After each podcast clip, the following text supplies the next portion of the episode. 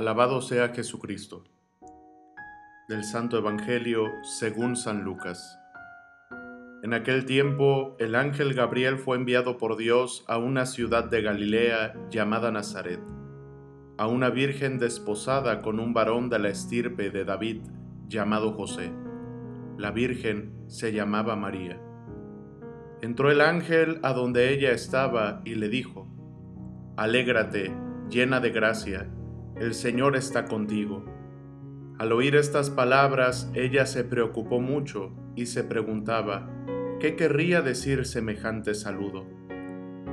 El ángel le dijo, No temas, María, porque has hallado gracia ante Dios.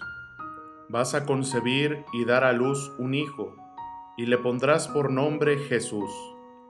Él será grande y será llamado Hijo del Altísimo. El Señor Dios le dará el trono de David su padre, y él reinará sobre la casa de Jacob por los siglos, y su reinado no tendrá fin. María le dijo entonces al ángel, ¿Cómo podrá ser esto puesto que yo permanezco virgen?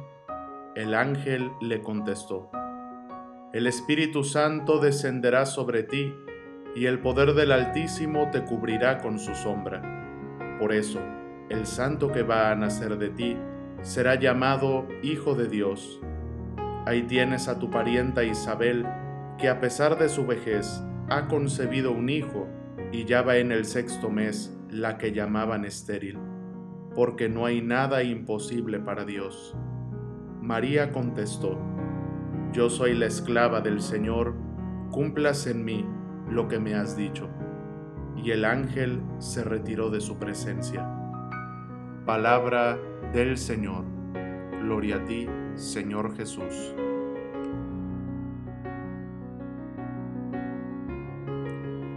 María es verdaderamente la mujer del Adviento. Ella como una buena mujer judía fue educada desde muy pequeña en el templo en la espera del Mesías.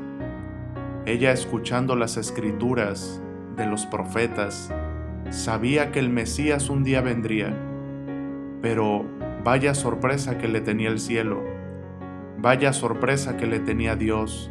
Ella, la elegida, sería la que cargaría en su seno, la que cargaría en su vientre inmaculado al Salvador del mundo. Por esto la Virgen María, que ya esperaba al Mesías, aunque no sabía cómo iba a venir, se turbó ante el anuncio del ángel Gabriel, al reconocer que ella iba a ser la madre del Mesías. Ella sabía las consecuencias de quedar encinta, porque ella ya estaba desposada con José, y quedar encinta de alguien que no era su esposo o alguien que iba a ser su esposo, pues era pena de muerte, ella iba a recibir un gran castigo. Ella sabía las consecuencias. Sin embargo, confió en Dios. Sin embargo, ante esas dudas, ese miedo, esa turbación que sintió, ella amó más a Dios. Ella amaba más a Dios que a sí misma. Ella amaba más la ley de Dios que a sí misma. Por eso aceptó. Ella solo pregunta, pero ¿cómo será esto? Y el ángel le explica que esto será obra del Espíritu Santo no es obra del hombre, sino es obra de Dios. No son planes del hombre, sino es el plan de Dios. Es obra del Espíritu Santo. El ángel le dice, le pondrás el nombre de Jesús. María se ha de ver emocionado a sobremanera al escuchar este dulce nombre, este santo nombre, porque Jesús significa Dios salva, Yahvé salva. Ella se dio cuenta que era el Mesías a quien ella iba a estar esperando en su vientre. Por eso María exclama estas palabras que siguen resonando con eco en toda la creación, cuando dijo, hágase en mí, según como has dicho.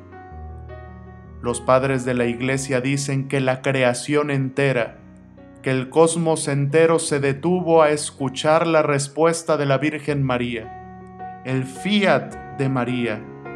Es un fiat, un hágase con devoción, con confianza, lleno de amor, lleno de rendición, de humildad, de obediencia, de docilidad, de disposición, de hacerse la esclava del Señor, pero no una esclava prisionera, sino una esclava totalmente enamorada de la voluntad de Dios, dispuesta a correr todo riesgo para cumplir la voluntad de Dios en su vida. Qué enseñanza de valentía nos da la Santa Virgen, qué enseñanza de docilidad nos da esta dulce Madre, la Madre de todos nosotros.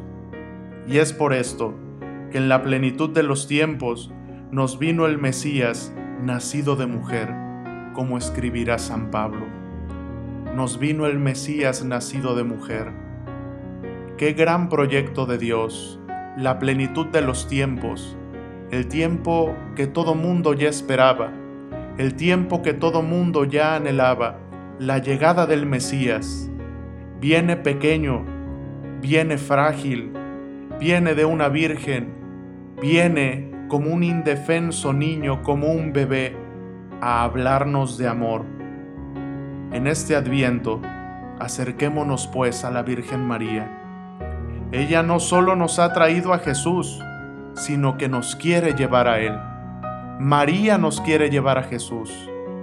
No puede haber Jesús sin María. El buen discípulo no solo busca a Jesús, sino que también busca a María pues el discípulo busca hacer lo que hizo el Maestro, y Jesús amó y sigue amando a su Madre, a la cual nos ha dejado a todos en la cruz para cuidarnos.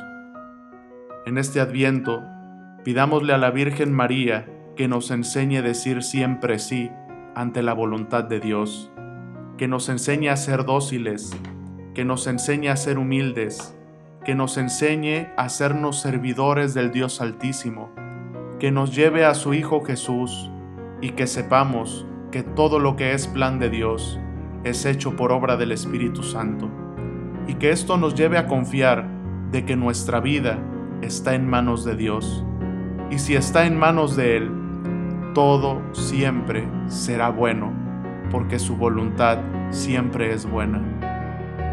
María, tú que eres la madre del Redentor, enséñanos a esperar a tu Hijo. Y te saludamos, María, con esta oración la cual la Iglesia nos invita a ofrecértela durante este adviento. Madre del Redentor, Virgen fecunda, puerta del cielo siempre abierta, estrella del mar, ven a librar a tu pueblo que tropieza y se quiere levantar ante la admiración de cielo y tierra engendraste a tu santo Creador y permanece siempre virgen. Recibe el saludo del ángel Gabriel y ten piedad de nosotros, pecadores. Amén.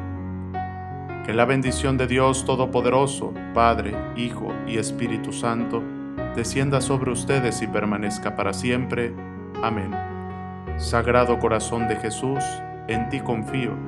Santa María de Guadalupe, Augusta Reina de México, salva a nuestra patria y conserva nuestra fe.